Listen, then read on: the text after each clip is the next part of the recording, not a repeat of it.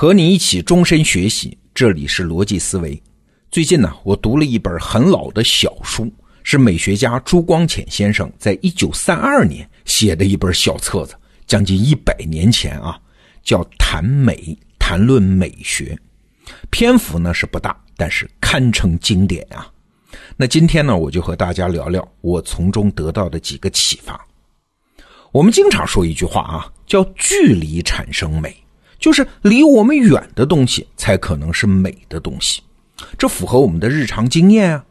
比如说有一次，我从北京到桂林去玩，跟当地的船夫聊天，我就夸他们桂林好啊，桂林山水甲天下呀，你们住在这儿应该很幸福啊。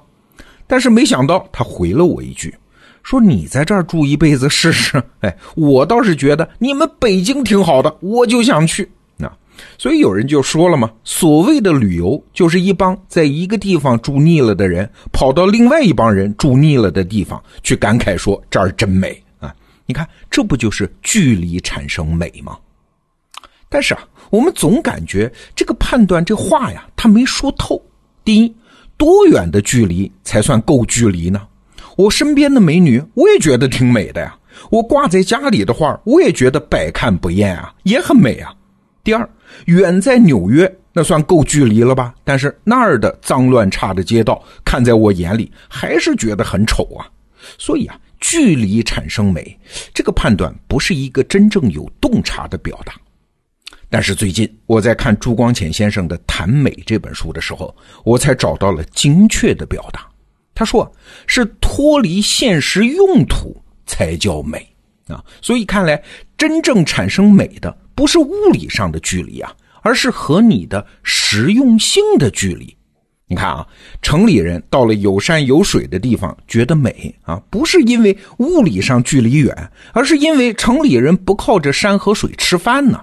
如果是当地乡下的农户，他看到同样的景色，想到的是啥？是翻山越岭的劳累，是耕作的辛苦，是对收成的担心等等。这个时候，美感也就没有了。更典型的例子啊，是语言。为什么中国产品经常会用英文字母做品牌名字呢？过去我们都觉得这是因为它崇洋媚外。为什么很多外国人会在身上绣一个中文的纹身呢？过去我们都觉得这是我中华文化有魅力。其实啊，用朱光潜先生刚才说的这个美学理论，可以有另外一种解释。你想啊，我们中国人听到有人在说中文的时候，我们会立刻不可遏止的去理解这个中文当中的含义啊，它是实用的，所以我们永远没法欣赏中文的语音它是美还是不美。所以啊，企业设计 logo 起个品牌的名字，如果用的是英文字母，它其实就是在利用人对于外文的陌生感，它不实用。所以呢，看到的人会把注意力集中到字母的形态啊、轮廓呀这些设计元素上。设计的美感就突出了嘛。反过来，西方人在自己身上纹上几个汉字，也是一个道理啊。脱离实用性，让美感凸显出来。那如果继续追问，为什么脱离实用性就有美感呢？哎，我记得王东岳先生啊提出过一个假说，他说所有的物种产生一种感情都不会是没有作用的，都一定对它的生存繁衍有实质性的好处。一种生物在大千世界中能够利用到的资源是很少的，但是对那些它暂时用不到的、脱离了它当下实用性的资源怎么办呢？它也必须有一种感应的能力啊，让它不脱离自己的视野，能对自己保持诱惑，作为备用资源嘛。那这种能力对这种生物的生存当然有好处啊，这就是美感的起源呐。为什么齐白石老人说画画啊，似者媚俗，不似者欺世，妙在似与不似之间呢？哎，就是这个道理啊。就是说，太不像的画，脱离了人的感应能力，那是瞎画啊，这是欺负大家；太像某个东西呢，像到让大家感觉都很实用了，比如说苹果，看到就可以吃了，这又媚俗了，就是没有美感了。那有美感的东西呢，是在似与不似之间。那说到这儿啊，我心里又解开了一个疑团。很多人说艺术就是纯粹的艺术，它没有实用性。其实啊，按照我们刚才说的这个理论，艺术和审美它确实没有切实的当下的实用性，但是它是实用性的预备啊。它在衡量我们对于大千世界本身、对于眼下实用之外的资源的感应能力啊。只要稍稍放开视野，我们就会知道，这种能力对我们的生存其实更为重要。朱光潜先生这本小册子谈美给我的第二个启发是，艺术它可不仅仅是精神世界的事儿啊，它更是身体的事儿。哎，这个说法有点怪。艺术难道不是一种精神文化活动吗？哎，其实不然，任何艺术都是一种身心合一的活动，包含种种身体的习惯和记忆。学习一种艺术，就是通过反复练习，掌握一种身体上的技巧。比如说，书画家他们挥动手臂的那个运笔的技巧，远超一般人吧。钢琴家的手指是格外灵活的吧？啊，那就更不用说舞蹈家身体各个部位的活动能力，令人叹为观止了啊！等等吧。那你可能会说了，那写诗呢？这总是纯粹的精神活动的艺术吧？哎，不对，就连诗歌其实也是一种身体的运动。所谓诗歌的气韵呐，说白了就是人的喉舌的运动给人带来的气息感受嘛。诗歌的节奏感正来自于人的呼吸有节奏感啊！诗歌是不能默读的，一定要大声朗诵，因为只有通过全身心的运动，才能再现诗人创作时候完整的身体活动，才能充分感受到诗歌内在的音律之美。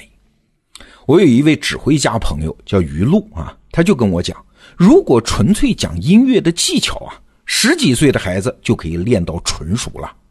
但是为什么器乐演奏家往往要到四十岁之后才能功成名就呢？他对音乐的理解，还有他的身体对音乐的表现力，需要到那个岁数才能出得来啊。所以器乐家在演奏的时候，他的身体表现力本身，它就是音乐的一部分。这是这本小册子给我的第二点启发。最后啊，再说一下朱光潜先生这本小册子谈美给我的第三个启发。就是灵感的本质。灵感这个东西啊，在艺术界啊，好像特别神秘。即使是艺术家，也做不到招之即来，挥之即去啊。那灵感它到底是个啥呢？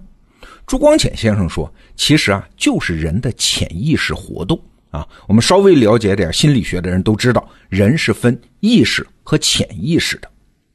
当人在思考某个问题，或者是从事某种创作的时候，大脑啊会同时开动意识和潜意识。经常发生的情况是这样的：意识层面，哎呀，我们在工作或者创作中遇到了种种阻碍，思考呢也没有结果，所以只好放下。这个时候啊，从人的主观感受来看，思考是陷入了停顿啊。但是请注意啊，这个时候你的潜意识并没有停止活动。甚至可能在高度兴奋的活动啊，但人自己感觉不到而已啊。这就像是计算机的多程序运算嘛，你在处理文字，后台的杀毒程序在帮你默默的监控网络环境、杀毒、查木马。于是，在某个你自己也想不到的时刻，潜意识的思考突然就有了结果。哎，这可不就是艺术家感觉到的灵感来了吗？这就是灵感嘛。那理解了大脑活动的这个机制，对我们日常学习工作其实也有帮助啊。还记得我上中学的时候，老师就告诉了我一个考试的技巧，就是考语文的时候啊，发下卷子，先干一件事儿，看最后一道作文的题目，然后把作文题丢开，做前面的题。你不要以为你没在思考作文哦，你的潜意识是一直在替你打腹稿的。等你把前面的题目做完了，这个时候再写作文，你会发现效率高很多。那这件事后来就给了我很大启发。后来啊，我在工作的时候，如果一时间很多事儿忙不开，我都会有一个习惯，就会先抽时间了解一下那些暂时没时间处理的事儿到底是什么事儿，然后把它丢开。我心里知道，我的意识没在处理这件事儿，但是我的潜意识。早就在忙开了呀！朱光潜先生这本小册子谈美，今天推荐给你。今天的话题就到这儿，咱们明天见。